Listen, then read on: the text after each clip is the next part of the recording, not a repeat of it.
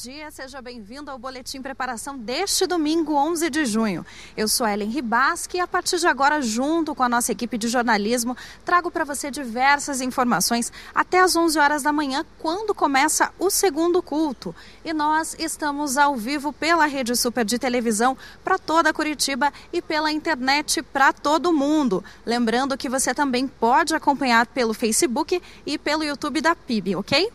E que tal contar pra gente o que você está achando aqui do nosso boletim? Mande a sua mensagem. Você pode participar pelas redes sociais com a hashtag Domingo na PIB ou pelo WhatsApp no 991897300. Não deixa de mandar o seu recado, a gente vai estar lendo durante todo o boletim. Lembrando que é bom você se identificar, colocar o seu nome, o seu bairro, de onde você está nos assistindo, né? E a PIB ela está com uma campanha para compra do novo transmissor que vai ampliar o sinal para toda Curitiba e também para a região metropolitana. Então conta para gente aqui como está o sinal aí da sua TV, da Rede Super, ok? É, hoje comigo neste domingo está a repórter Patrícia Munhoz, que traz mais informações aí sobre o Ministério Infantil. É isso mesmo, Patrícia? Bom dia, Ellen. É isso mesmo. O Ministério Infantil está precisando de voluntários. Atualmente, o Ministério atende mil crianças todos os finais de semana. Todos estão é, convidados para participar dessa missão especial. Basta preencher o formulário no site da PIB, www.pibcuritiba.org.br. É com você, Ellen. Muito obrigada pelas informações, Patrícia. E o mês dos namorados chegou e com ele também um encontro de jovens casais para namorados, noivos e casados. Neste evento, um dos assuntos abordados será as cinco linguagens do amor. E uma informação importante: no dia do evento, o Ministério Infantil estará aberto para crianças a partir de dois anos. É, o encontro de jovens casais acontece no dia 30 de junho, às 8 horas da noite. É, não fique de fora, participe deste, deste evento aqui com a gente. E agora nós vamos para, participação, para as participações nas redes sociais. Vamos ver quem está participando aqui com a gente, né? Lembrando que você pode mandar o seu recado pelas redes sociais com a hashtag Domingo na PIB ou também pelo WhatsApp no 99189 7300. Eu vou ler agora os recados aqui na nossa live do Facebook. A Neuza Alcântara está mandando um olá. A Glauci Martins, Martins muito bom. A Geni Almeida, bom dia, amados irmãos. A Sônia Cardoso, bom dia. É, a Geni Almeida, muito obrigada. A Zuleide Gama, glória a Deus. A Jaci Carvalho Domingo, Domingues, alegre por estar com vocês, meus queridos irmãos. A Marilza Matos, Deus seja louvado. São todas essas participações aqui, são da nossa live no Facebook. Lembrando que você pode estar participando aqui com a gente, né? E hoje mesmo eu perguntei para você a respeito aí da transmissão do sinal da Rede Super na sua TV. Você acompanha a nossa programação? Então nós temos um convite para você. Toda segunda-feira, às seis e meia da tarde, a gente transmite aqui na Rede Super o Super Opinião, que é apresentado pelo pastor Pascoal. São diversos temas abordados, sempre com um posicionamento cristão. Né? Então a gente deixa aqui esse convite para você estar tá assistindo e participando com a gente. E agora nós voltamos com a nossa repórter, a Patrícia Munhoz. Patrícia, quem está aí com você? Então, Ellen, quem está comigo é o pastor Lucas, hoje que é o dia do pastor. É, parabéns pelo dia, pastor. É, para você, como que é o sentimento desse dia? Um sentimento muito especial a gente poder estar comemorando e queria, queria parabenizar todos os companheiros pastores que estão também nos assistindo hoje nessa manhã. Ah, é muito especial de uma gratificação, onde nós entendemos que o ministério é um chamado de Deus e a gente se sente tão feliz e tão ah, tão gostoso receber o sentimento da igreja parabenizando e celebrando junto conosco esse dia tão especial também. Obrigada, pastor. É com você, Ellen. Muito obrigada pelas suas informações, Patrícia. Parabéns aí, pastor, pelo seu dia. É, e para que você não fique de fora de tudo o que acontece aqui na PIB, nós preparamos uma agenda né, com todas as informações dos eventos que acontecem aqui na PIB, que você acompanha agora.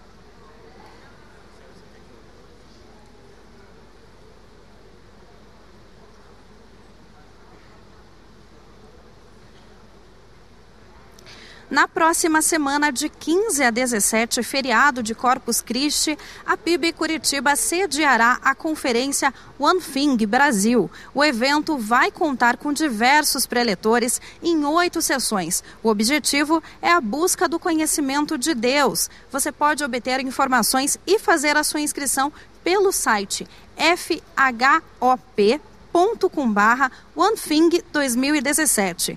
Você que tem mais de 60 anos pode participar do 60 Mais e Confraria da Maturidade. O encontro é toda quarta-feira, à uma da tarde. Mais informações você consegue pelo e-mail idosos@pibcuritiba.org.br. Se você é estrangeiro ou quer apenas treinar o seu inglês, você sabia que a PIB oferece culto neste idioma? É todo domingo às 10h30 da manhã na capela. Uma semana intensa com culto em diversas igrejas, ministrados por pastores de outras igrejas. Assim vai ser a semana de avivamento, de 24 a 29 de julho. O encerramento vai ocorrer na Arena da Baixada para cerca de 40 mil pessoas. Você não pode perder. Confira mais informações em semanadeavivamento.com.br.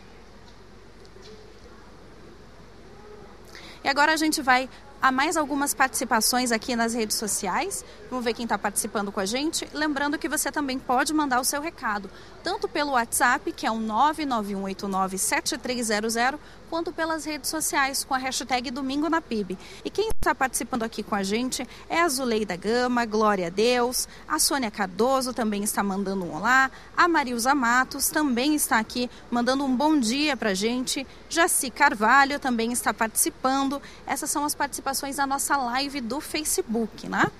E você também pode participar aqui com a gente mandando o seu vídeo. Que tal fazer um vídeo mostrando a sua família assistindo a Rede Super? Nós estaremos exibindo a partir do próximo domingo. Manda o seu vídeo com a hashtag EuNaPib, que nós estaremos exibindo nos próximos domingos. Não deixa de participar aqui com a gente. E agora a gente já está, já está quase iniciando o culto das 11. Você fica agora com o culto das 11. Um ótimo, um ótimo domingo, um feliz dia do pastor para todos os pastores e obrigado para você que nos acompanhou e pela sua participação.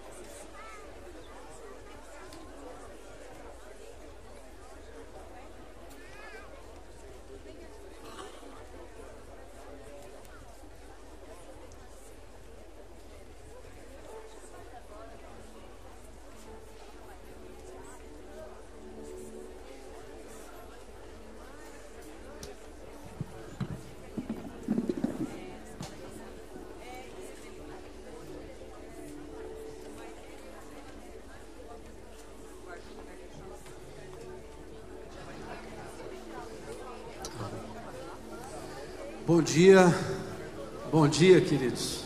Que benção estarmos juntos aqui, né? Você pode colocar em pé, dá um bom dia para quem está pertinho de você aí, quem está na frente, atrás, talvez algumas pessoas que você não conheça.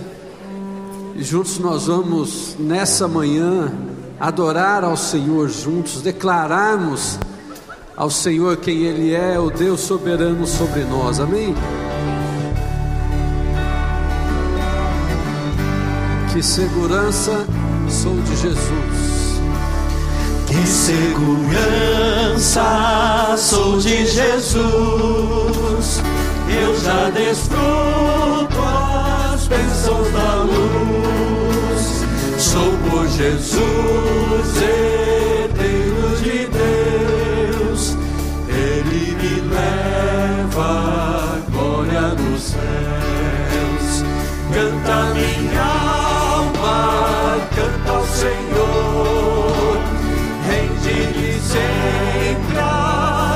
ardente louvor. Canta minha alma, canta ao Senhor, rende-lhe sempre ardente louvor. Ao seu amor eu me submeti extasiado então me senti anjos cantando altos céus louvam os céus a glória de Deus. Canta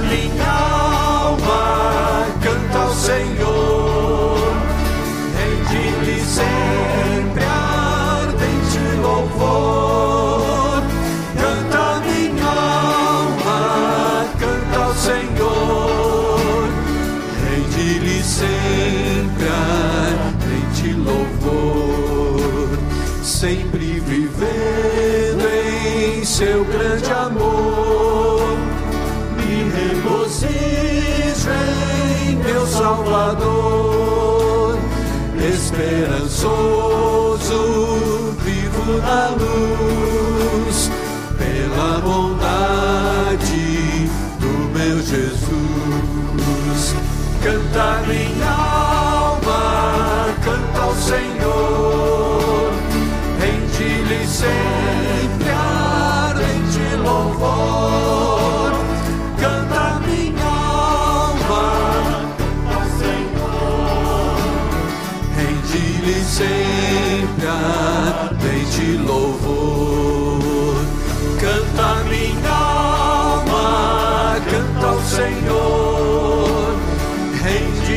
sempre ardente louvor. Canta minha alma, canta ao Senhor, rende-lhe sempre ardente louvor. Amém. Canta minha alma ao Senhor somente a esse Deus nós adoramos nessa manhã, o Deus que se faz presente aqui, amém.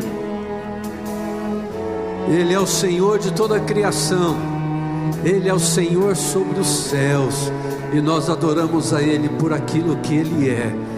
Por isso, abre o teu coração para cantar assim.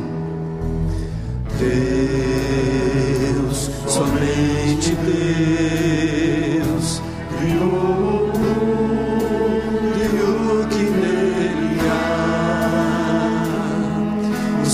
pode respirar, existe para mostrar a glória do Senhor.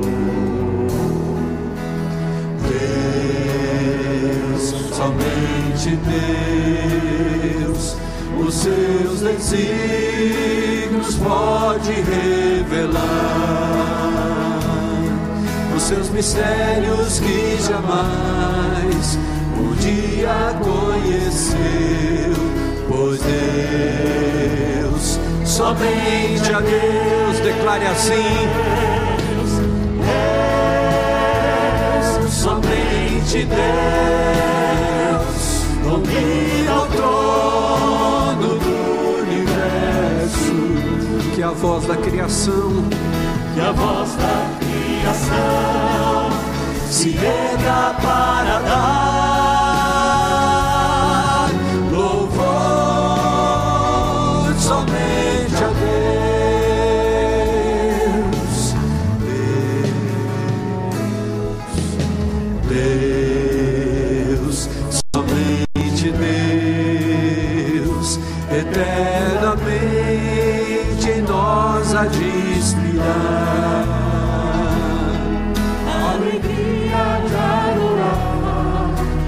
desejo de exaltar a Deus, somente a Deus. só você cantando. Somente Deus domina o trono do universo. Que a voz da criação se erga. A voz da criação se erga para dar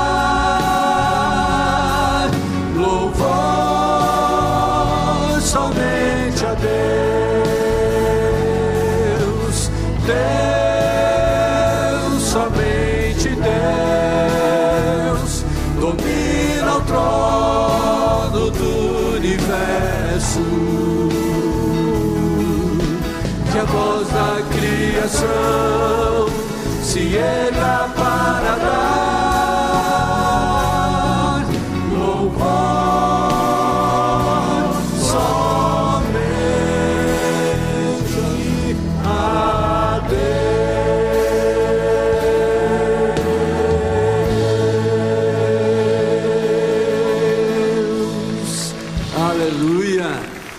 a gente vai dar louvor ao Senhor por essa festa. Hoje aqui vai ser uma festa de tanto beber, né?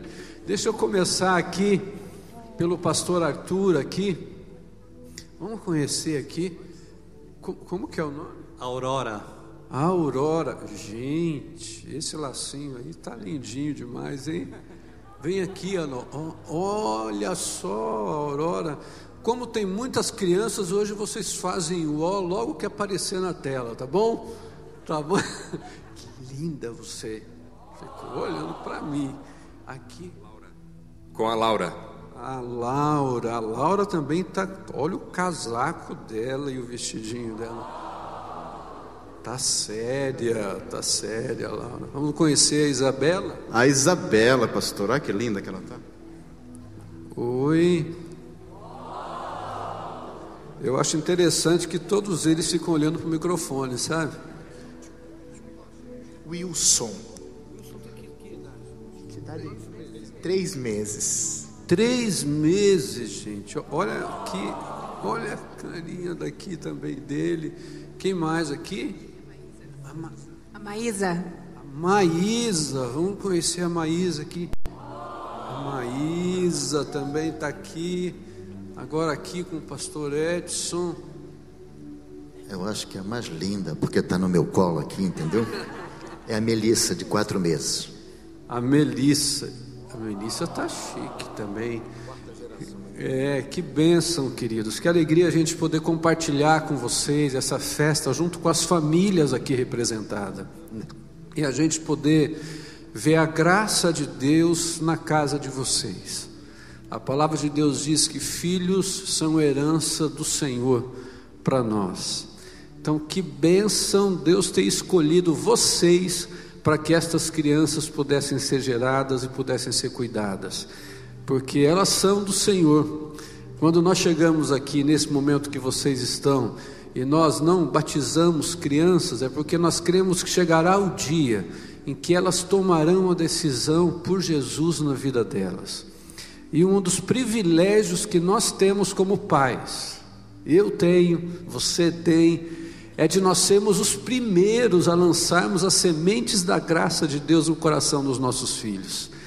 Eles passarão a conhecer Jesus através do nosso próprio testemunho de quem é Jesus para a gente.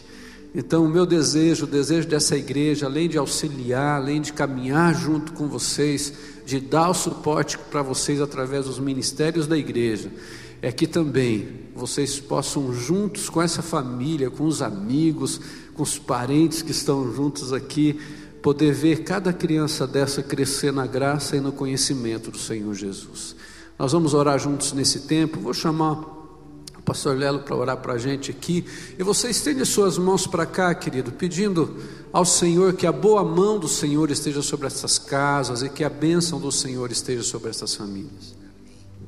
Vamos orar. Pai, obrigado, Jesus, por essas crianças tão preciosas que estão sendo apresentadas aqui nessa manhã. Que a tua graça, o teu amor, a tua bondade, o teu cuidado esteja sobre a vida e o coração de cada uma. Abençoa também os familiares principalmente os pais que estão aqui, que sejam o modelo, ó Pai, do teu evangelho, que sejam, ó Pai, aqueles que o Senhor determinou para cuidar de cada uma delas e dar sabedoria para esses pais também. Da graça e da tua autoridade, é assim que nós oramos em nome de Jesus. Amém e amém. Que Deus abençoe. Uma palminha para mim.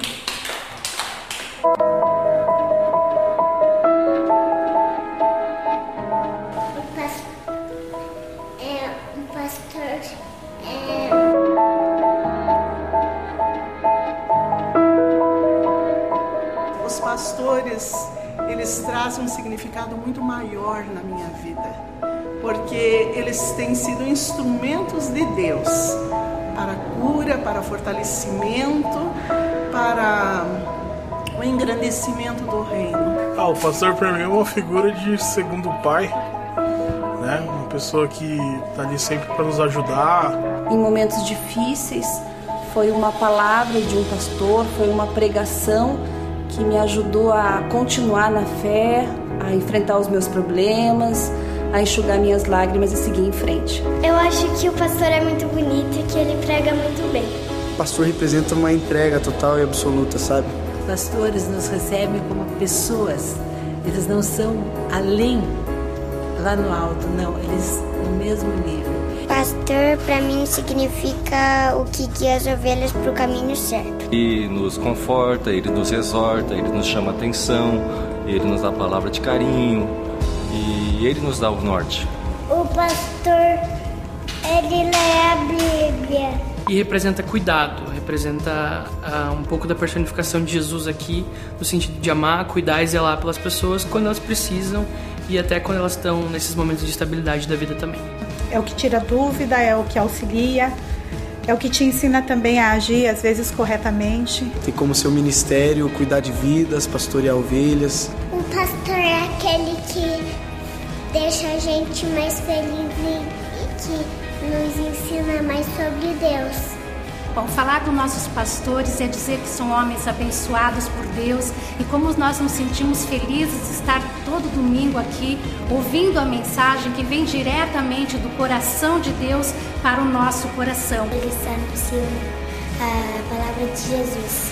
Fez um jantar que tinha os copos que eram bem, bem bonitos aí. Aí quando eu cheguei não tinha mais os copos. Aí um pastor pegou e me deu dele. Um pastor, ele, além de um líder, ele é um espelho. Ele é uma referência daquilo que, se Deus quiser, um dia eu posso chegar a ser. Pastor, para mim, é uma das profissões mais difíceis, mas uma das mais gratificantes também. O pastor é muito legal e muito divertido. Pastor, você ajuda muitas pessoas a se converterem a Jesus e traz muitas pessoas para o caminho certo. Muito obrigada por suas vidas e que o Supremo Pastor, que é Jesus, também apacente suas vidas. Um beijo, pastor, eu te amo. A Bíblia diz que o bom pastor conhece e cuida de suas ovelhas. Nesse dia do pastor, eu te convido a conhecer melhor os nossos pastores e cuidar melhor deles. Muito obrigada, pastor.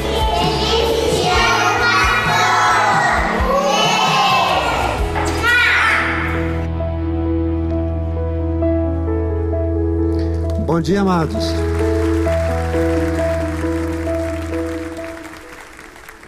Bom dia, amados. Graça e a paz de Jesus. Queria convidar, se tem algum pastor conosco aqui, subisse conosco aqui. É, todo, todo segundo domingo de junho, nós comemoramos o dia do pastor. Né? É, os pastores que são os chamados, os vocacionados para pregar a palavra de Deus. Né? Eu queria, eu quero ler em Efésios, em 4, 11 e 12, que diz: E ele designou para alguns apóstolos, outros para profetas, outros para evangelistas e outros para pastores e mestres, com o fim de preparar os santos para a obra do ministério, para que o corpo de Cristo seja edificado. É, o pastor, vocês que ensinam a palavra, que abençoam e fortalecem a nossa fé, né? que apacentam as suas ovelhas, alimentando, ensinando, amando cada um né, do seu jeito, que os pastores que incentivam a igreja, levando as suas ovelhas a buscarem um maior conhecimento a respeito de Cristo.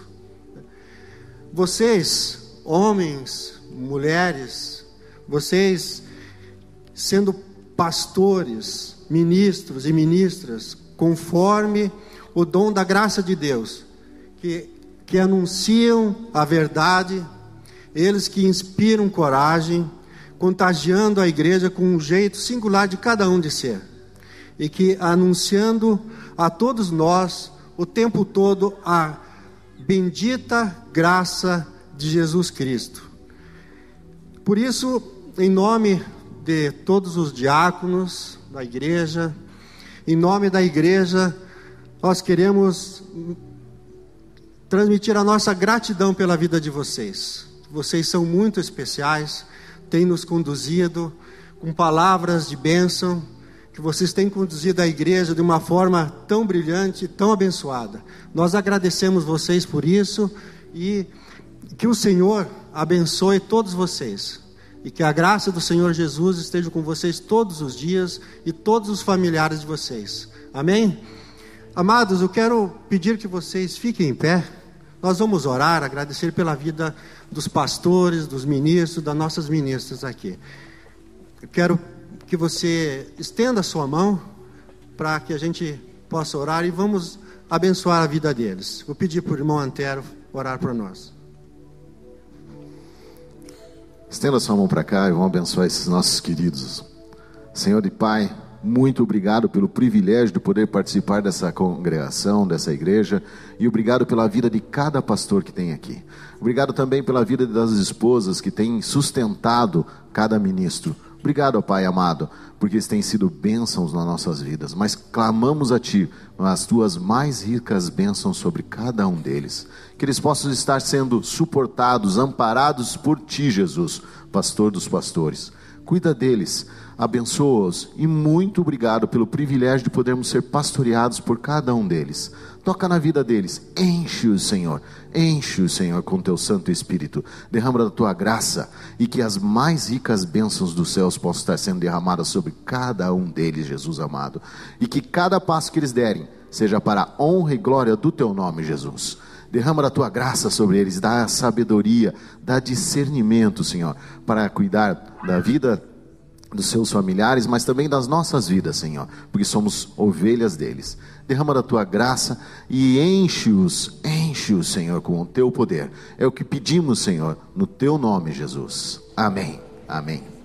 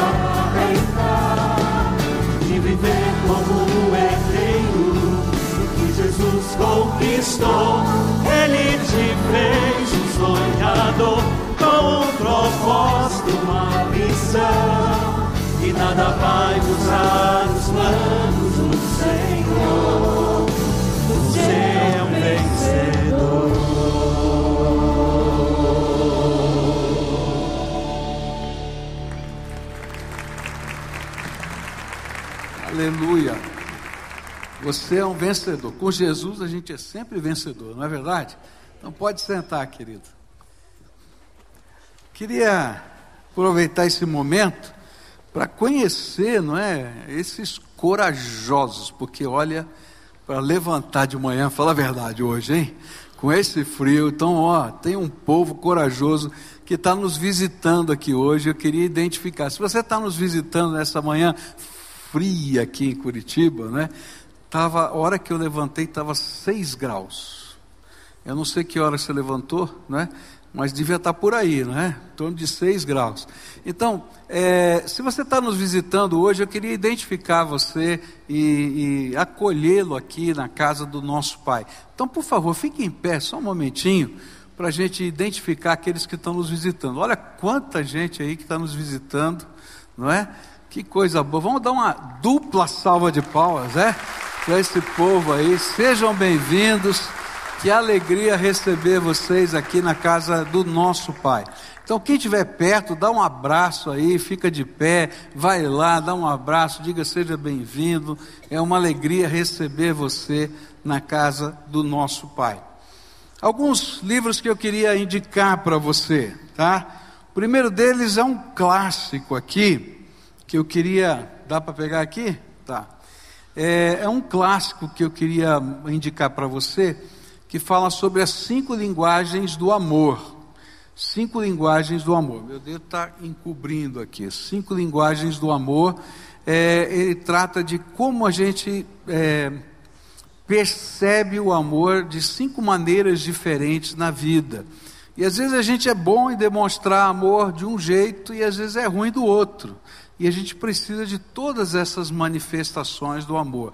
Isso vale para a vida conjugal, vale para os nossos filhos, para os nossos relacionamentos mais chegados. Então, queria indicar esse livro para você.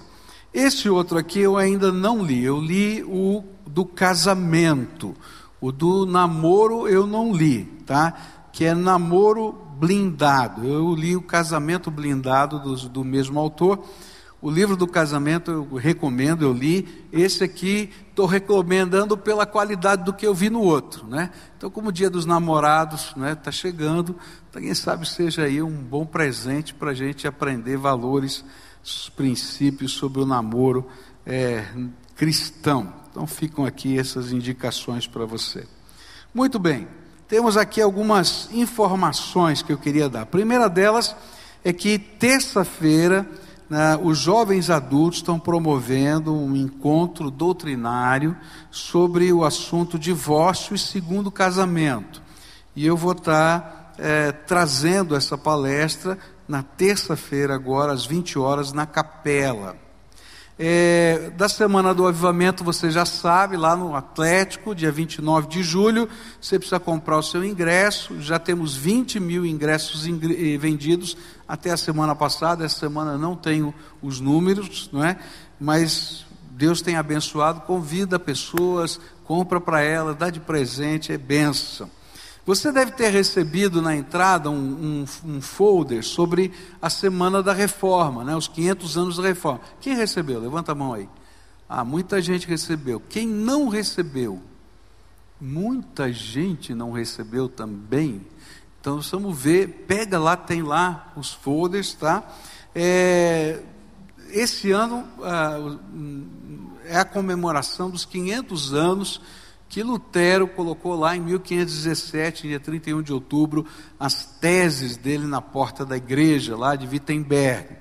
E no mundo inteiro estão se fazendo comemorações, na nossa cidade também. E a primeira comemoração feita pelos evangélicos aqui da cidade, junto com o sindicato das gráficas.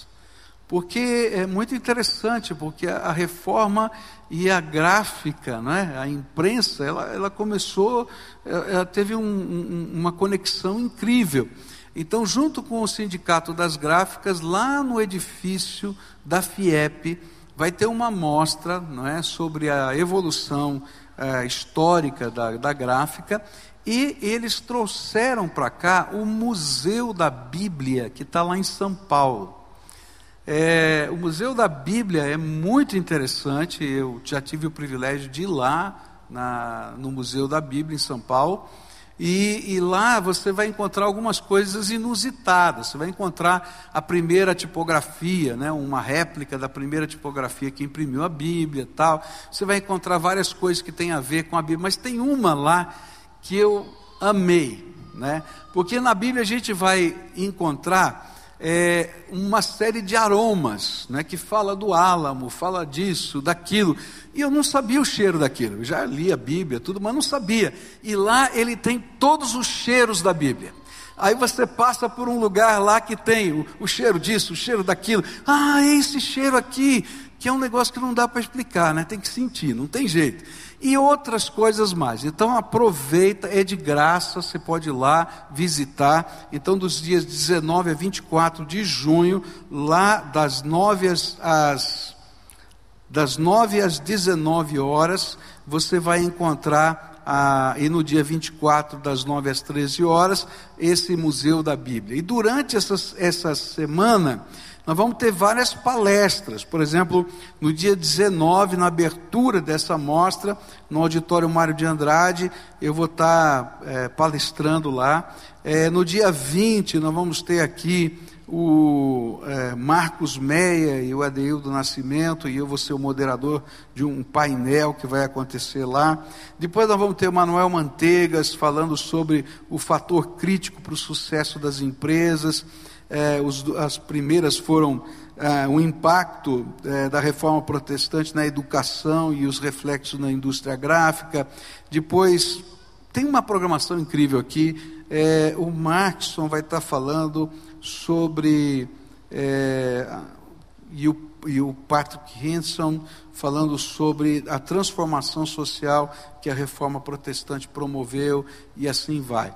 É, parece que não, mas o efeito da reforma foi muito intenso no, no mercado de trabalho, porque até a reforma, o pensamento católico medieval era que o trabalho era um castigo de Deus.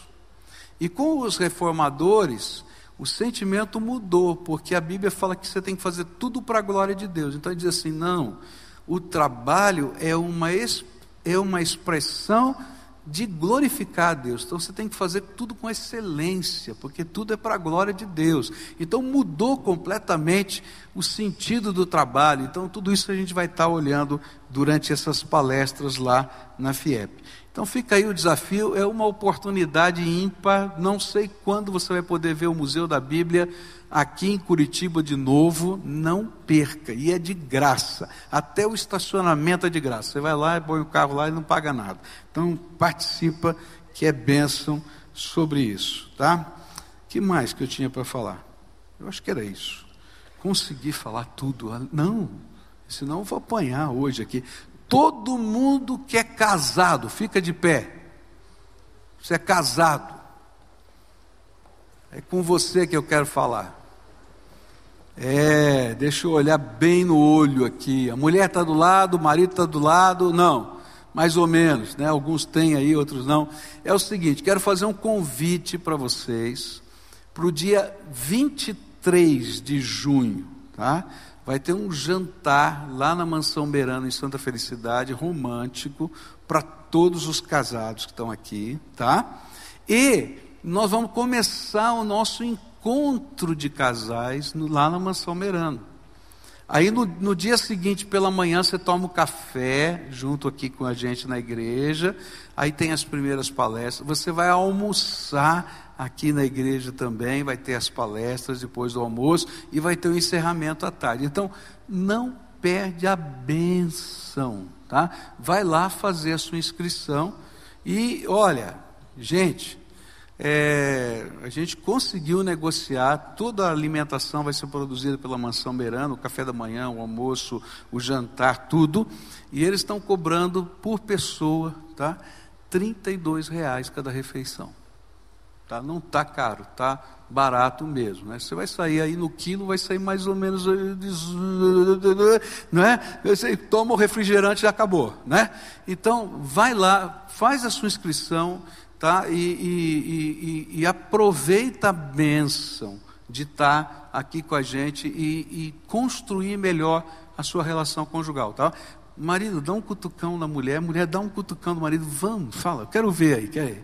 Vamos, vamos, vamos lá, tá? Vai ser bem. Sentem aí, queridos, tá bom?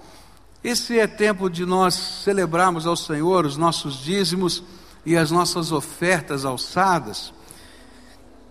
E eu sempre penso que, que esse é um privilégio da gente adorar a Deus pela bondade dele na nossa vida. E a gente adora a Deus pela bondade dele nos tempos de abastança e nos tempos de dificuldade. Porque em todo tempo Deus é bom. E ele abençoa a nossa vida, né? E às vezes eu acho que a gente sente muito mais a bondade de Deus nos tempos de privação do que às vezes nos tempos de abastança. Porque a gente vê o milagre de cada dia acontecendo, da bondade dele no nosso coração.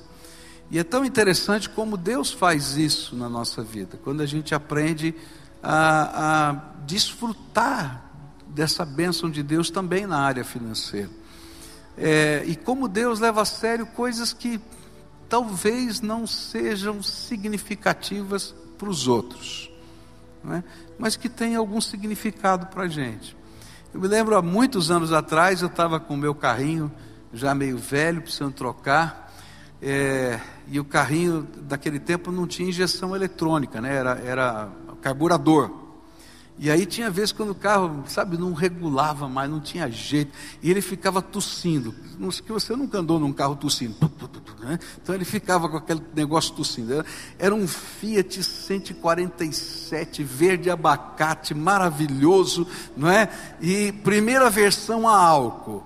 E aí então a boiazinha dele desfazia no álcool, e aí então entrava as fagulhinhas ali, ele tumpia e eu ficava na mão, era horrível. Cara.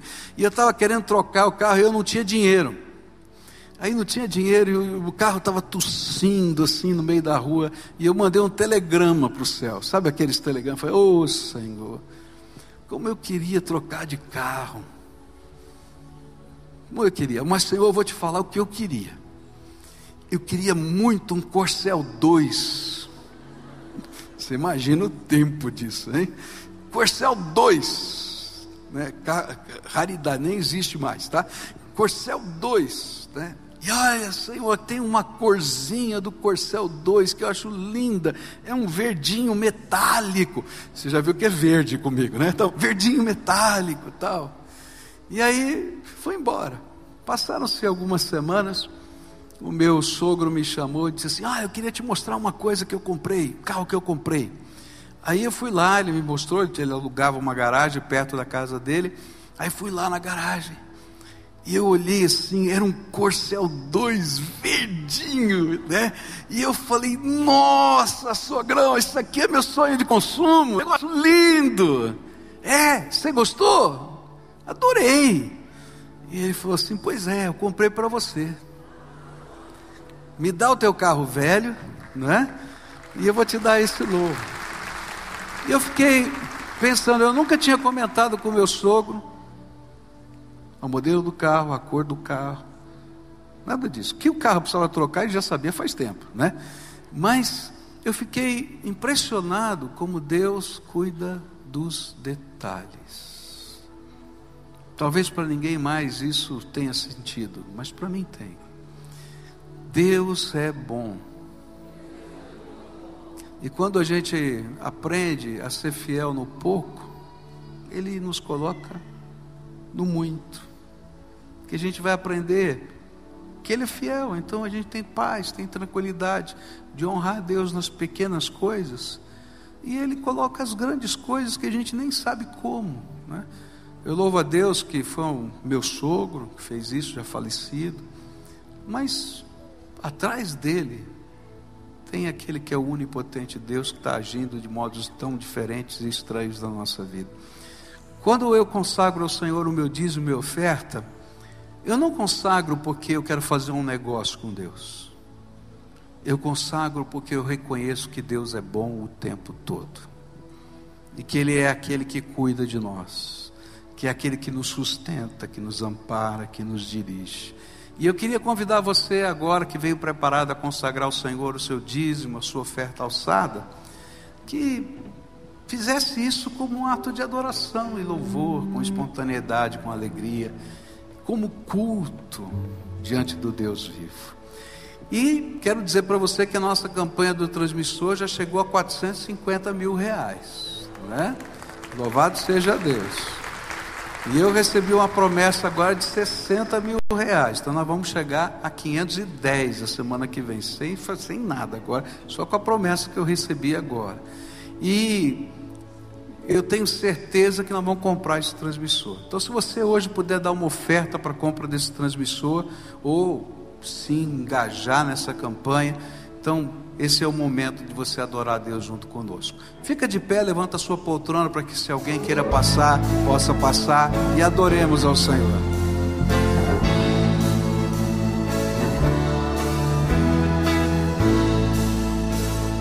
Firme nas promessas do meu Salvador, cantarei louvores ao meu Criador.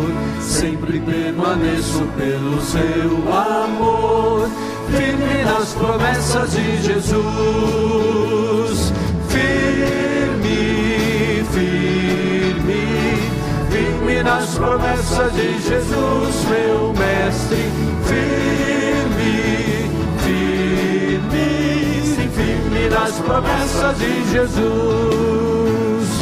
Firme nas promessas do não vão falhar Venço a tempestades do revolto mar. Todo medo e todo mal vou derrotar. Firme nas promessas de Jesus. Firme, firme, firme nas promessas de Jesus, meu mestre. Firme, firme, firme nas promessas de Jesus nas promessas de Jesus, Senhor. Sou agradecido pelo seu favor, pelo seu Espírito sou vencedor. Firme nas promessas de Jesus. Firme, nas promessas de Jesus, meu mestre. Firme firme nas promessas de Jesus.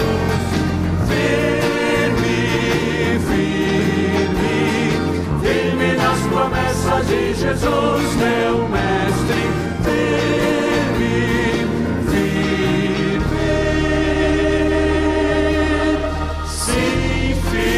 nas promessas de Jesus. Aleluia e firme nas promessas de Jesus, nós podemos experimentar o cuidado do Senhor, amém? Aflito e triste coração, Deus cuidará de ti. Tens nos teus braços proteção, Deus cuidará de ti. Deus cuidará de ti, tudo Ele vê, tudo provê. Sim, cuidará de ti, Deus cuidará.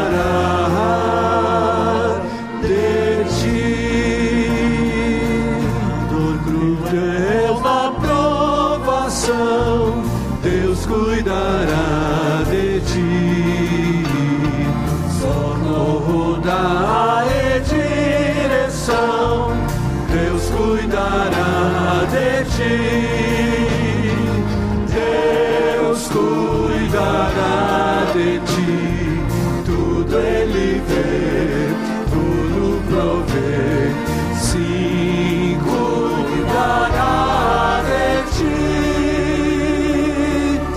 Deus cuidará de ti, os seus tesouros te dará, Deus cuidará de ti. Compensas-me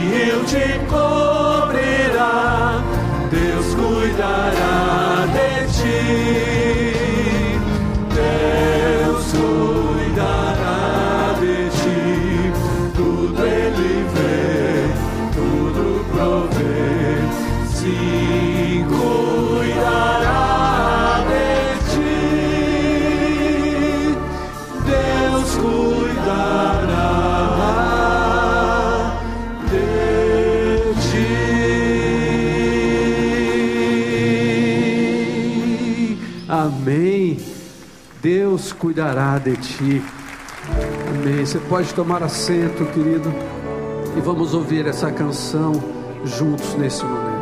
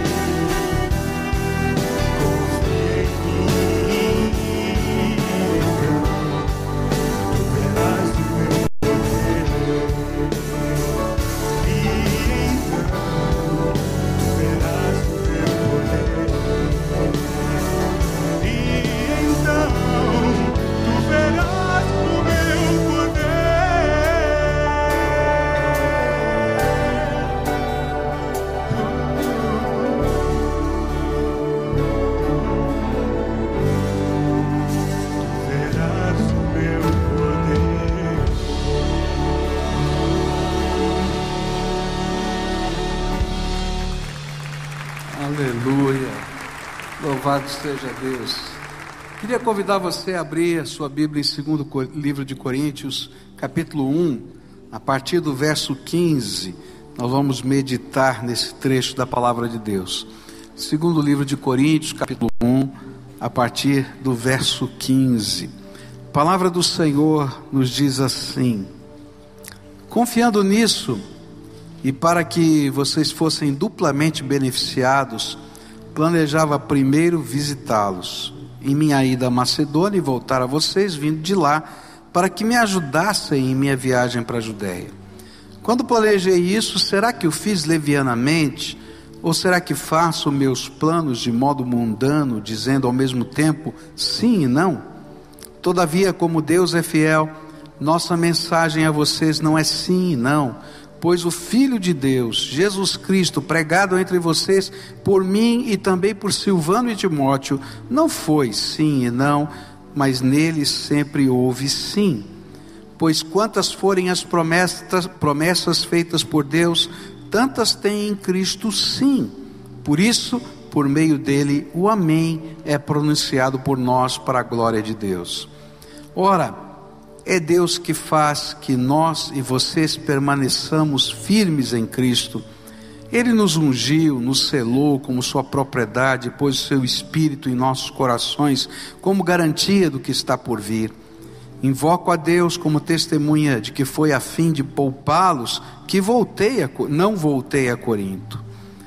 Não que tenhamos domínio sobre a sua fé, mas cooperamos com vocês para que tenham alegria pois é pela fé que vocês permanecem firmes.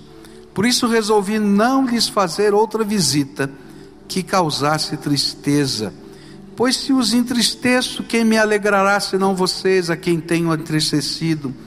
Escrevi como escrevi, para que, quando eu for, não seja entristecido por aqueles que deveriam alegrar-me. Estava confiante em que todos vocês compartilhariam da minha alegria pois eu lhes escrevi com grande aflição e angústia de coração, com muitas lágrimas, não para entristecê-los, mas para que soubessem como é profundo o meu amor por vocês. Pai querido, nesta hora, quando vamos meditar na tua palavra, preciosa palavra, abre os nossos olhos, abre os nossos ouvidos e dá-nos entendimento e a aplica a tua palavra ao nosso coração. É aquilo que oramos no precioso nome de Jesus. Amém e amém. Hoje, na data em que os batistas comemoram o dia do pastor, permitimos, Senhor, continuar este estudo aqui de 2 Coríntios e trabalhar justamente um texto em que Paulo descreve algumas das perspectivas que norteiam a missão pastoral. E é interessante isso, como Deus prepara todas as coisas. E é importante lembrar o contexto outra vez do que está acontecendo para a gente poder entender essas perspectivas. Tinha um grupo de líderes de origem judaica que haviam chegado a Corinto e tinham questionado o apostolado e a própria missão de Paulo. E uma das acusações que eles lhe fizeram era que Paulo era mentiroso, por não ter cumprido a promessa feita na primeira carta de Coríntios. A promessa era esta, em 1 Coríntios 16, versículo 5 em diante. Depois de passar pela Macedônia, irei visitá-lo, já que passarei por lá. Talvez eu permaneça com vocês durante algum tempo ou até mesmo passe o inverno com vocês, para que me ajudem na viagem onde quer que eu vá. E desta vez não quero apenas vê-los e fazer uma visita de passagem. Espero ficar algum tempo com vocês, se o Senhor permitir. E aí a acusação era essa, está vendo? Esse apóstolo, ele não é sério. Porque ele mentiu, ele falou que vinha aqui ele já passou pela, foi para Macedônia, não veio nem na ida nem na volta. E isso é sinal de que até a pregação dele é mentira. Porque se ele é mentiroso numa coisa, ele é mentiroso em tudo. Né? É, então aí ficou esse clima. Paulo agora está escrevendo a sua defesa. Toda essa carta é uma defesa das acusações que estão sendo feitas.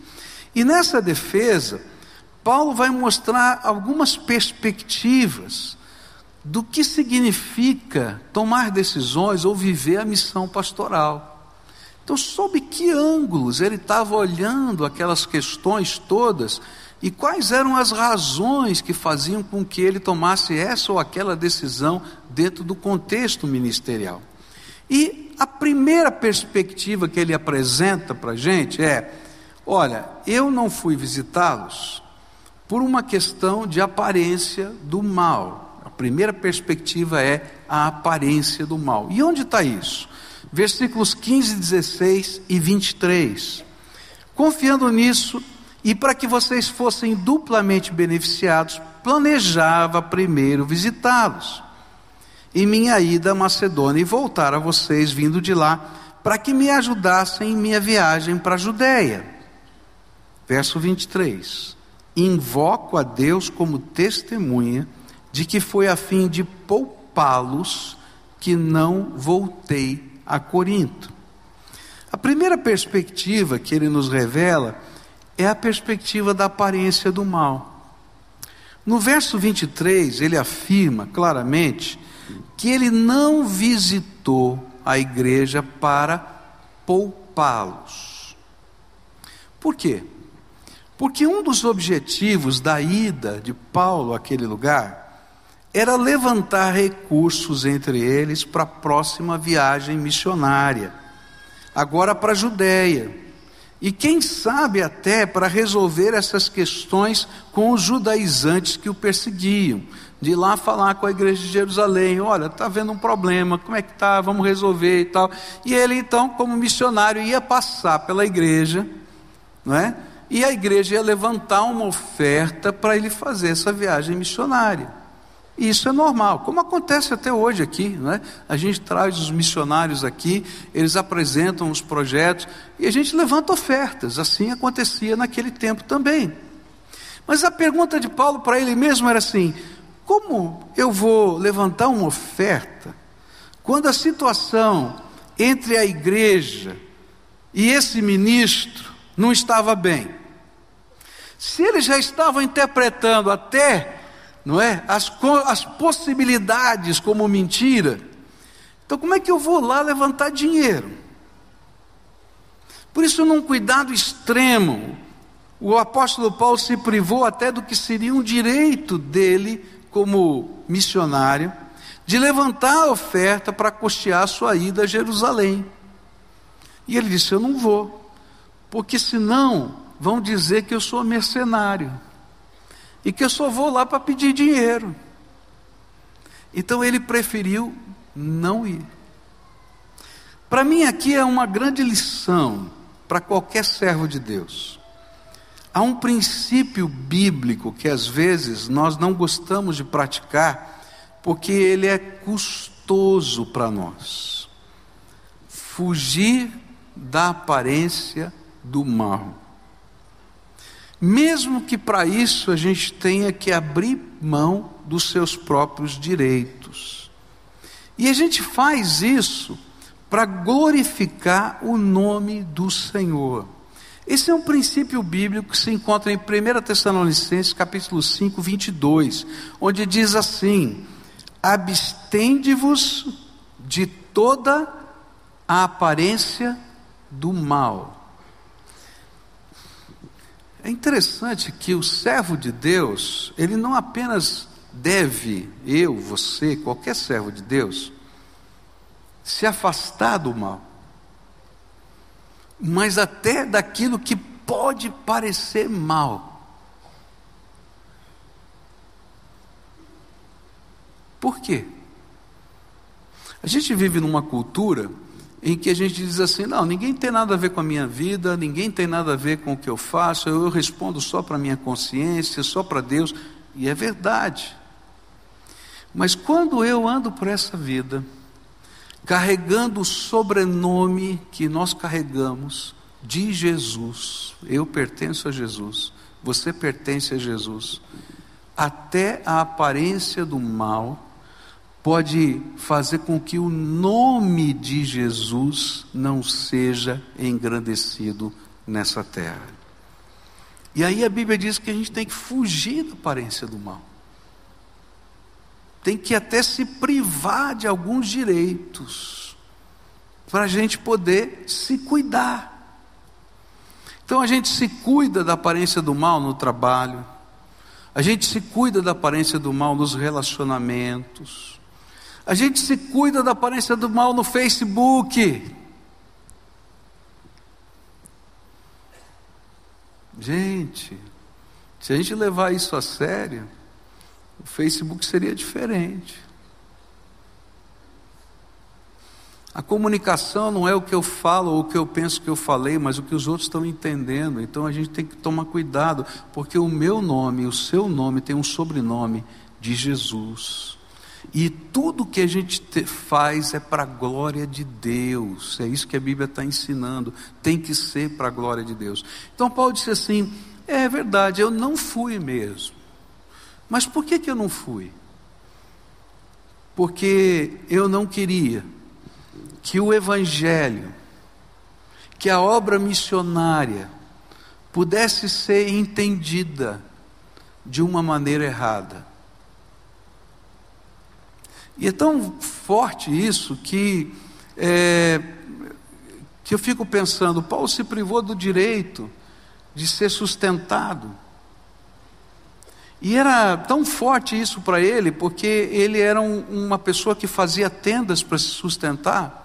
E quando ele foi é, trabalhar na igreja de Corinto, ele ficou 18 meses na igreja de Corinto, ele trabalhava no mercado, construindo as tendas que eram usadas na feira, no shopping daquela época, que era uma feira livre. Então, aquelas tendas que cobriam, aquela lona que cobria, era costurada por ele, ele vendia aquilo. Ele consertava as que estavam furadas. E durante um tempo ele ficou lá trabalhando, e nas horas vagas ele pregava o Evangelho. E aí, quando chegou uma oferta missionária da Macedônia, ele largou tudo que ele estava fazendo, foi para a escola de Tirano, e ali ele começou a pregar o Evangelho, ele começou a discipular pessoas com tempo integral. E aquela igreja nunca tinha sustentado Paulo. Ele tinha levantado uma oferta para os pobres de Jerusalém e disseram que ele estava levantando uma oferta e que não sabiam se tinha chegado lá ou não. Então você acha que ele ia levantar outra oferta lá? Deu para entender? Mas qual é o princípio que está aqui? O princípio é: fuja da aparência do mal, mesmo que você tenha que abrir mão de direitos. E por que Paulo podia abrir mão dos seus direitos com tanta liberalidade, com tanta facilidade? Era porque um servo de Deus não depende de mais nada a não ser das promessas de Deus na sua vida. E ele diz isso no verso 20: Pois quantas forem as promessas feitas por Deus, tantas tem em Cristo o sim por isso, por meio dele, o Amém é pronunciado por nós para a glória de Deus. E aí, Paulo estava convocando e estava ensinando que os servos de Deus precisam sempre ter em mente que não somente o seu sustento vem do Senhor, mas tudo vem do Senhor, não vem de pessoas, não vem de entidades, não vem de organizações, vem do Senhor. E a gente vive para a glória de Deus. E toda vez que a gente tomar decisões para a glória de Deus, Deus vai revelar a sua glória na nossa vida. E com isso, a gente vai viver uma liberdade corajosamente incontrolável pelos outros, porque a gente vive pela fé. Consegue entender? Há muitas maneiras de sermos controlados, pressionados pela vida. Muitas maneiras. Você vai ser pressionado. Se você não for ético, você vai perder o emprego. Se você não se é, corromper dessa ou daquela maneira, você não vai ter sucesso. Isso acontece todo dia, querido. E acontece com qualquer um que está aqui. Agora, se eu creio que eu vivo para a glória de Deus e quem garante a minha vida, não só eterna, mas aqui, é o Senhor da minha vida, eu tenho uma liberdade e uma ousadia incontrolável por essas forças todas que vêm da minha fé, da certeza de que eu estou fazendo a vontade de Deus. Eu me lembro há anos atrás, meu primeiro ministério, eu estava dirigindo o meu carro e parei num, num, semáforo e algumas crianças, uma criança chegou perto de mim para pedir uma esmola. E o farol estava lá fechado e eu comecei a conversar com a criança. E perguntei onde é que você mora. Ele disse assim: Eu moro debaixo daquele viaduto lá. É, você mora com quem? Ah, eu moro com meu pai e minha mãe, mas eu moro debaixo daquele viaduto. Falei, e aí, mora mais gente lá? Ah, mora muita gente. E tem muita criança lá? Nossa, tem umas 40. E aquele viaduto ficava a quatro, quatro ou cinco quadras da igreja que eu pastoreava. Perguntei, você vai para a escola? Ah, não dá, eu tenho que levar dinheiro para casa. Você não estuda? Não, não estudo. E aí? Ah, mas não dá. E aquilo começou a incomodar o meu coração. Eu fui embora, aí fui dormir, acordei no outro dia, e aquele negócio não saía da minha cabeça, e o Espírito Santo começou a me tocar, disse assim: Ó, oh, você é responsável por aquelas crianças. Eu podia dizer: Não, o governo é responsável. Não, as pessoas são responsáveis. Por que eu? Como Caim fez, né? Sou eu lá, cuidador do meu irmão? É sim. Você é cuidador. Especialmente quando o Espírito Santo está mexendo com você. E aí então, sentei com um assistente social, montamos um projeto, chamado Projeto Semente. A gente ia pegar aquelas crianças, colocar na escola, matricular na escola, ia, depois da escola, eles viriam para a igreja, a escola funcionava, no, era o prédio do fundo da, da, da igreja da escola, e então, eh, daquela escola ele viria para a nossa igreja. Lá na igreja nós íamos dar o almoço, tomar banho. Depois eles iam fazer o reforço escolar. Teriam aulas de, de outras coisas alternativas. Depois iam ter a janta. E depois eles iam para casa. Mas aqueles meninos iam ter um futuro. Esse era o nosso projeto, o nosso sonho. Gente, que batalha! Uma batalha incrível, porque quando a gente tentou matricular as crianças na escola, a escola disse: não, nós não podemos receber, porque não bate com o perfil social, porque não bate com isso, com com aquilo. Foi uma guerra, até que a gente conseguiu, numa autarquia alta, realmente determinar para a diretora que ela tinha que receber a matrícula daquelas 41 crianças. Você imagina como aquela diretora me amava. Mas depois me amou mesmo, né?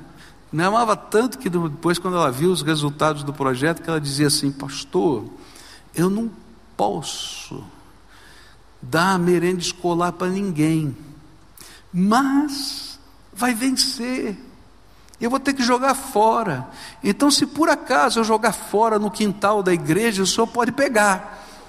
Então ela jogava fora pelo quintal da igreja, assim, e a gente pegava. Então ela empacotava e jogava que estava lá para vencer e tal, e a gente usava todo dia. E assim foi. Mas a pior batalha aconteceu dentro da igreja. Essa foi a pior. Pior batalha. Eu levei o projeto para a igreja, e quando a gente levou o projeto para a igreja, eu só pedi para a igreja que ela liberasse o espaço físico para a gente fazer o projeto. Só isso. Porque é uma maneira de controlar as coisas em qualquer lugar do mundo. A gente controla pela grana. Se você faz um projeto, alguém vai dizer assim: não tem recurso dotado para essa rubrica ou para esse projeto. Não dá para fazer. E aí então, quando eu levei o pedido, alguém perguntou assim: Pastor, o senhor tem dinheiro para fazer isso? Eu falei assim: Gente, eu não tenho dinheiro. Mas eu sei que esse projeto vem de Deus e Ele vai me dar o dinheiro. E eu não estou pedindo dinheiro para vocês, só estou pedindo para vocês me cederem o espaço. Aí perguntaram para ele, pastor, o senhor vai contratar funcionário, vai ficar no nome da igreja, pode ser um problema depois futuro. Eu falei, eu não vou contratar funcionário, eu não tenho nenhum funcionário, só tenho voluntário. Mas como é que senhor vai fazer? Isso é problema meu, eu só quero que você libere o espaço. E aí surgiu o verdadeiro problema. Alguém disse assim, pastor, nós acabamos de fazer os bancos novos da igreja estofados.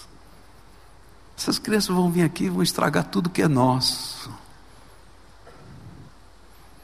Nada é nosso, tudo é de Deus e para a glória de Deus.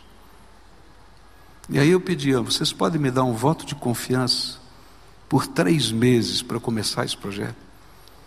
E todo mundo achou assim: esse projeto vai se arrebentar. Vamos dar os três meses que o pastor não vai aguentar sem dinheiro, sem funcionário, sem estrutura nenhuma, não vai fazer nada. Mas, meus queridos, quando a gente vive pela fé, a gente vai ver o imponderável de Deus. E uma incontrolável ousadia enche o coração do céu de Deus. Aquele projeto funcionou por muitos anos. Nunca faltou nada. Ao contrário, sobrava que a gente distribuía com as famílias. Porque Deus é bom. Fala, Deus é muito bom. Deus é muito bom. Qual é a lição que está aqui, queridos? Primeira lição: fuja da aparência do mal. Segunda lição: a gente depende da graça. E quando a gente depende da graça, uma ousadia incontrolável vai vir sobre a gente. Você vai perguntar: você vai ficar com medo? Claro que vai. Quem é o doido que vai fazer um negócio desse e não vai ficar com medo? Mas aí vem o ser fiel no pouco e ser fiel no muito. eu vou colocar o meu medo debaixo da graça e vou dar passos de fé. É claro que não é uma coisa louca, não é uma coisa sem propósito, não é uma coisa que você vai construir contratando, fazendo, acontecendo. Não, você vai dar um passo de cada vez, mas você vai dar um passo certeiro na presença de Deus. É disso que Paulo está falando. Olha, eu fui até a Judéia e não precisei de um tostão que vocês levantassem. Por quê? Porque quando eu me privei de um direito que era meu, o supridor da minha vida me supriu.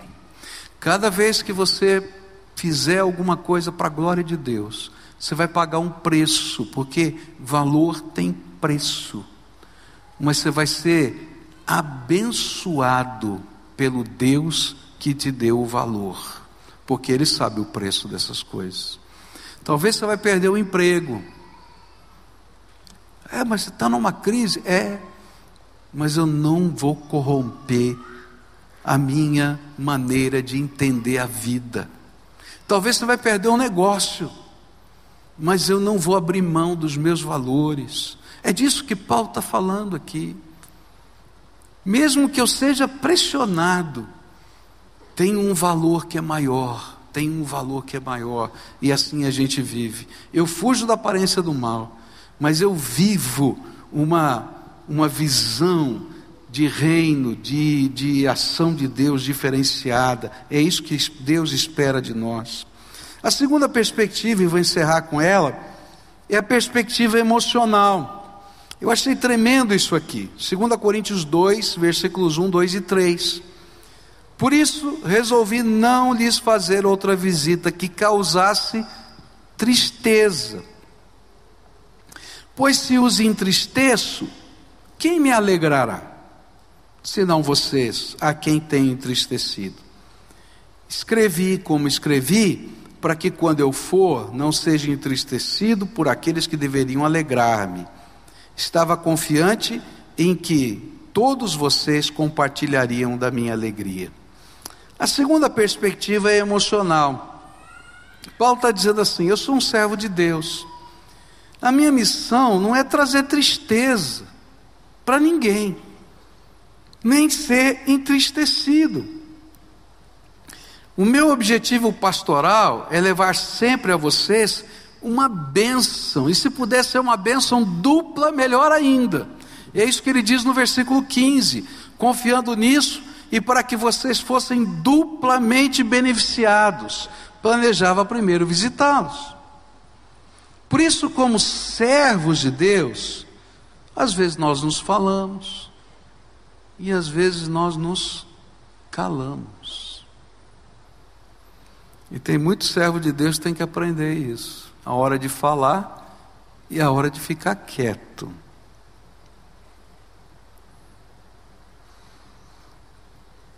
Essa semana eu estava conversando com uma irmã da igreja que me lembrou do funeral do seu pai, né? onde família dela era testemunha de Jeová e só o fato da gente estar tá lá ou de pregar ou tentar fazer alguma coisa poderia gerar um tremendo constrangimento. E aí não aconteceu isso, a gente não falou nada. Mas nós mandamos o almoço para todos os, os, os, familiares depois do funeral. A igreja preparou e mandou de presente. E a gente falou de outra maneira. E ela falou para mim essa semana, né, que a sua mãe até hoje se lembra e disse como aquela igreja te ama, não é? Por ter mandado aquele, aquela, aquela refeição. A gente não está aqui para gerar constrangimento Paulo está dizendo: o meu ministério não está aqui para gerar um constrangimento, o meu ministério está aqui para levar uma bênção do Senhor. E é por isso que eu vou ter que aprender quando falar e quando ficar quieto. Quando visitar e quando não visitar, foi o caso de Paulo. E deixar um tempo para a palavra fazer efeito no coração. Porque quando nós ultrapassamos esses limites emocionais, nós sofremos e fazemos os outros sofrerem. Eu me lembro de um irmão é, recém-convertido que um dia chegou para mim e disse assim: Pastor, não vou mais almoçar na casa da minha sogra no domingo. Eu falei: Por quê? Ele disse: O pessoal bebe lá. Eu não me sinto bem porque eu não bebo. Aí eu pensei e falei assim: escuta aqui, digamos que toda a sua família pare de beber no domingo, mas não receba Jesus como Senhor e Salvador da sua vida. Eles vão para o céu ou vão para o inferno se não tiver Jesus como Senhor e Salvador da sua vida? Não, pastor, para ir para o céu tem que ter Jesus como Senhor e Salvador. Então para de falar e se concentre no que é o mais importante. Gente, tem tanta gente brigando dentro de casa por coisas que não valem nada.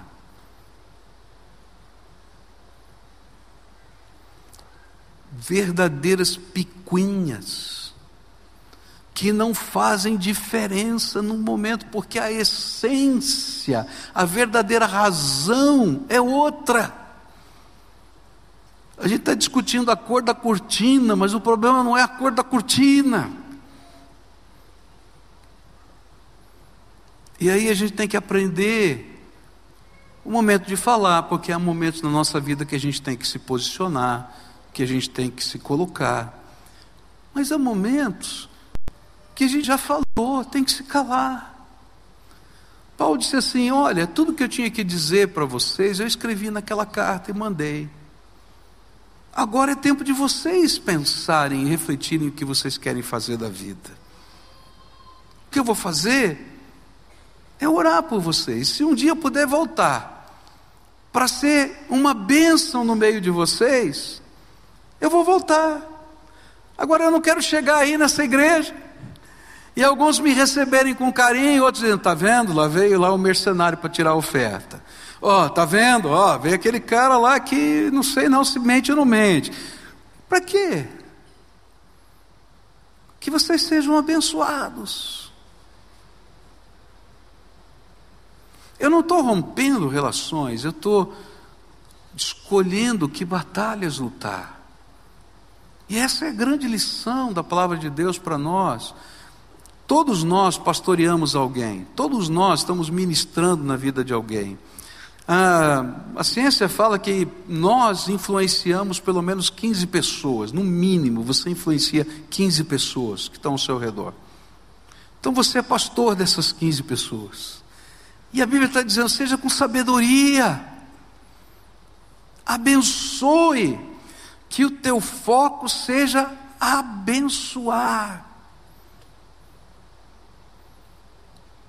Porque quando a gente abençoa, abençoa, abençoa, a Bíblia diz que a gente amontoa, montou brasas vivas na consciência das pessoas.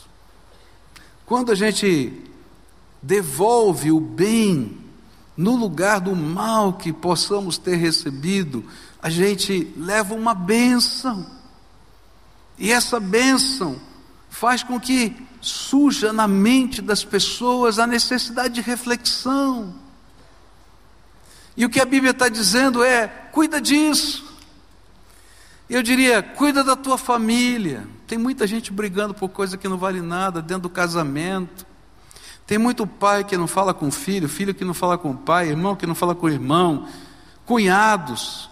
Gente, pelo amor de Deus, que nós sejamos aqueles que levam a bênção, de alguma maneira, que reconstruamos. E às vezes, para isso, a gente tem que fugir da aparência do mal, se privar de direitos, abrir mão de direitos, perder. Per, vou falar, abrir mão de direitos é perder. Por causa de uma causa maior quer levar a bênção.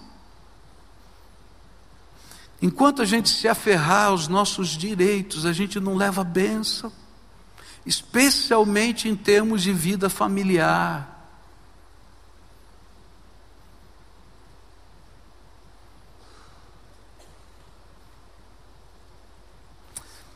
Minha oração é que a mente possa ser aberta para a gente exercer um tipo de pastoreio diferente. Como Paulo está ensinando para a gente. Um pastoreio que está focado nas promessas de Deus, mas que se preocupa com o outro, a ponto de se privar até de direitos, para levar, se não pode levar uma bênção direta, uma bênção indireta.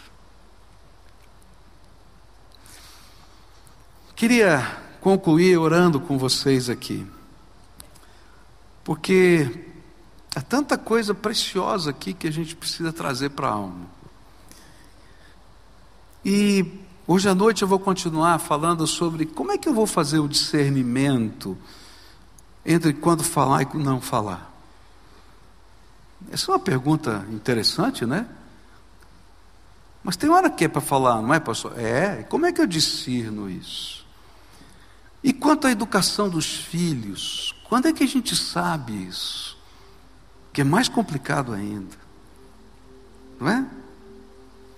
Então, hoje à noite eu quero continuar falando sobre essas perspectivas, mas hoje, eu queria que a gente orasse agora. A gente mexeu aqui em algumas coisas que são muito sensíveis, que tem a ver com relacionamentos. Tudo que Paulo falou tem a ver com relacionamentos. como é que ele estava olhando esse conflito que estava havendo entre algumas pessoas que estavam ali minando o entendimento daquela igreja, que era uma igreja amada, a gente vê lá o último versículo, chorei quando escrevi essa carta, uma igreja amada. Certamente ele trazia dores no coração. Puxa vida, eu levei todo mundo para Jesus, eu batizei todo mundo lá. Agora chega um bando de gente que não sabe quem é, que não andou com eles, que não viveu com eles, agora falam um monte de coisas, os caras ainda acreditam. Eu tenho certeza que Paulo pensou isso. Eu pensaria, você não pensaria? Eu vou dizer para vocês, Olha, eu fico só imaginando. Meu sangue italiano. Eu não ia pensar, não. Eu tinha vontade de pegar uns caras desses assim. Aí o Espírito Santo tinha que me dar umas broncas, porque senão, né? Porque esse sangue chama carne. Esse meu sentimento chama carne na Bíblia.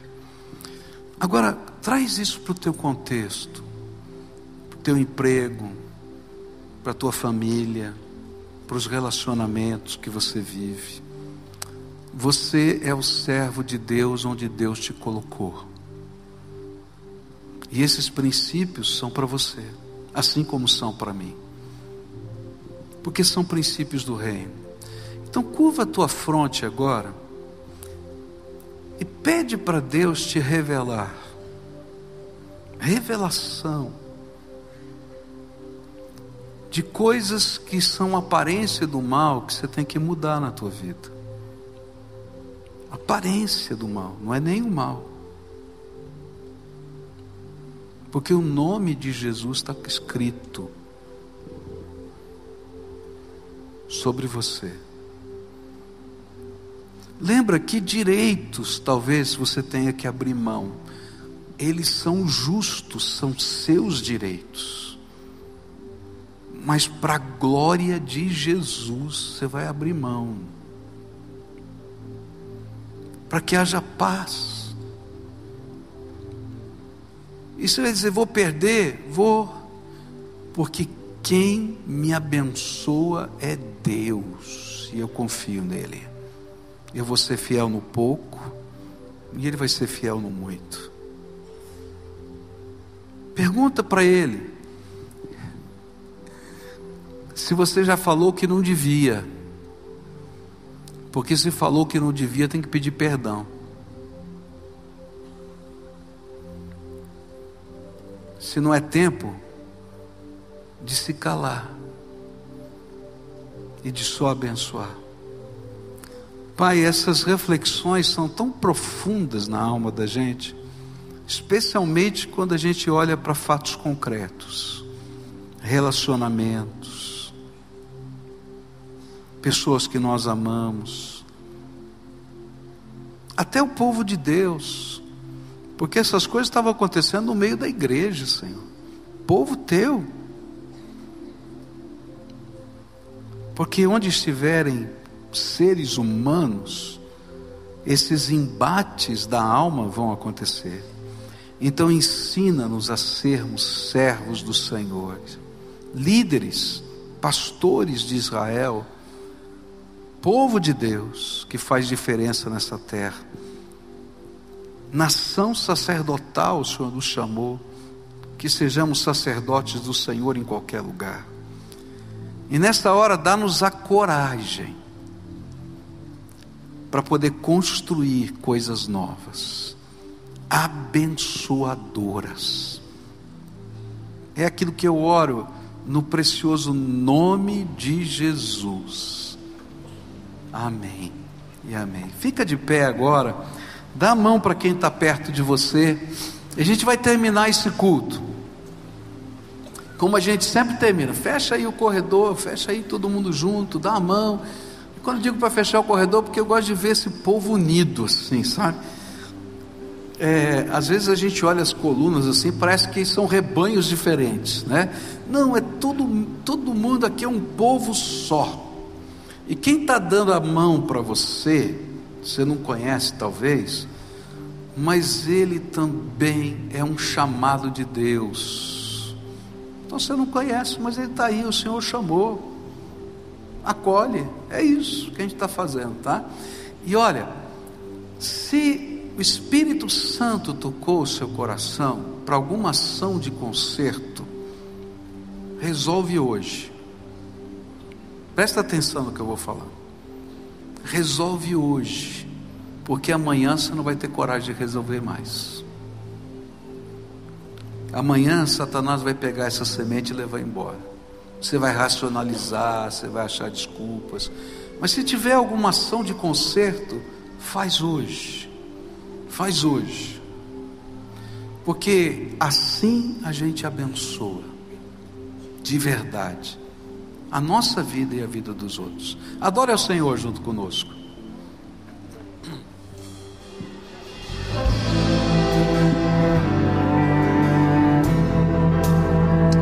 Grandes coisas o Senhor vai fazer e vai continuar fazendo neste lugar.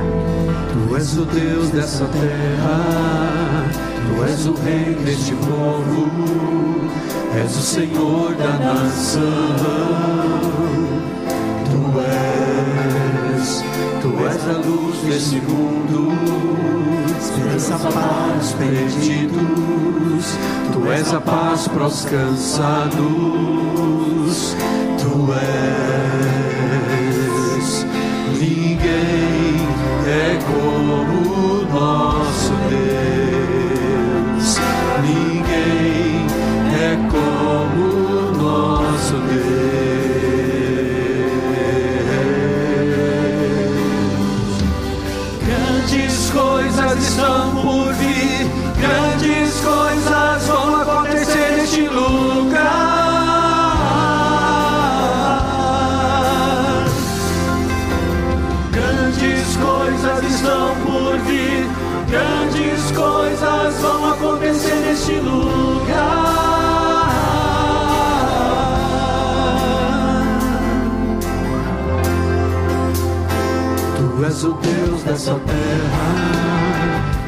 o rei desse povo, és o Senhor da nação. Tu és, tu és a luz deste mundo, esperança para os perdidos, tu és a paz para os cansados. Tu és, ninguém é como nosso Deus. Ninguém é como nosso Deus.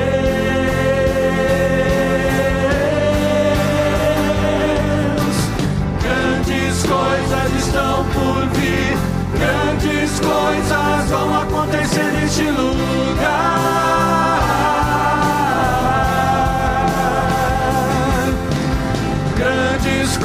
Coisas estão por vir, grandes coisas vão acontecer neste lugar.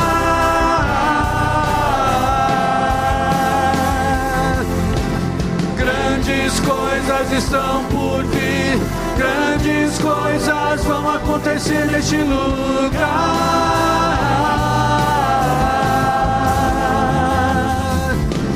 Grandes coisas estão por vir, grandes coisas vão acontecer aqui.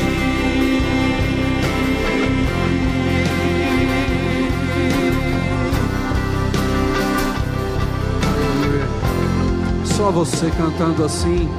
Ninguém é como o nosso Deus. Ninguém é como o nosso Deus. Mais uma vez declarando. Ninguém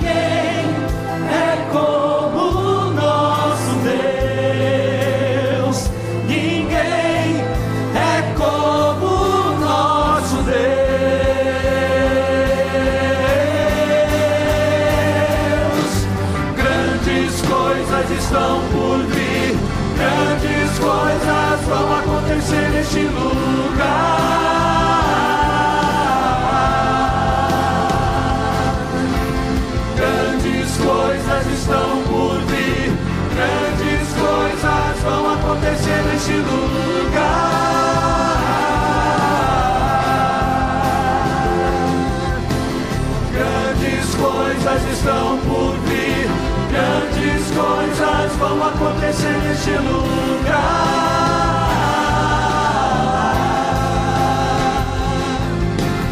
Grandes coisas estão por vir, grandes coisas vão acontecer aqui.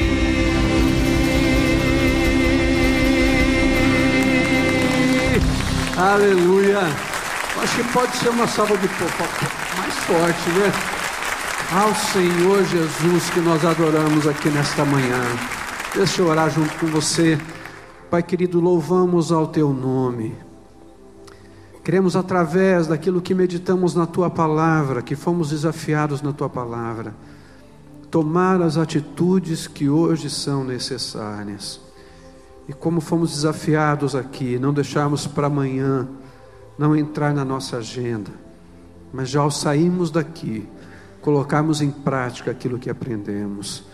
Pai querido, que a tua boa mão esteja sobre o teu povo que está aqui, aqueles que participaram conosco pela internet, aqueles que participaram pela TV, que possam ser também alcançados nesse tempo pela bênção do Senhor.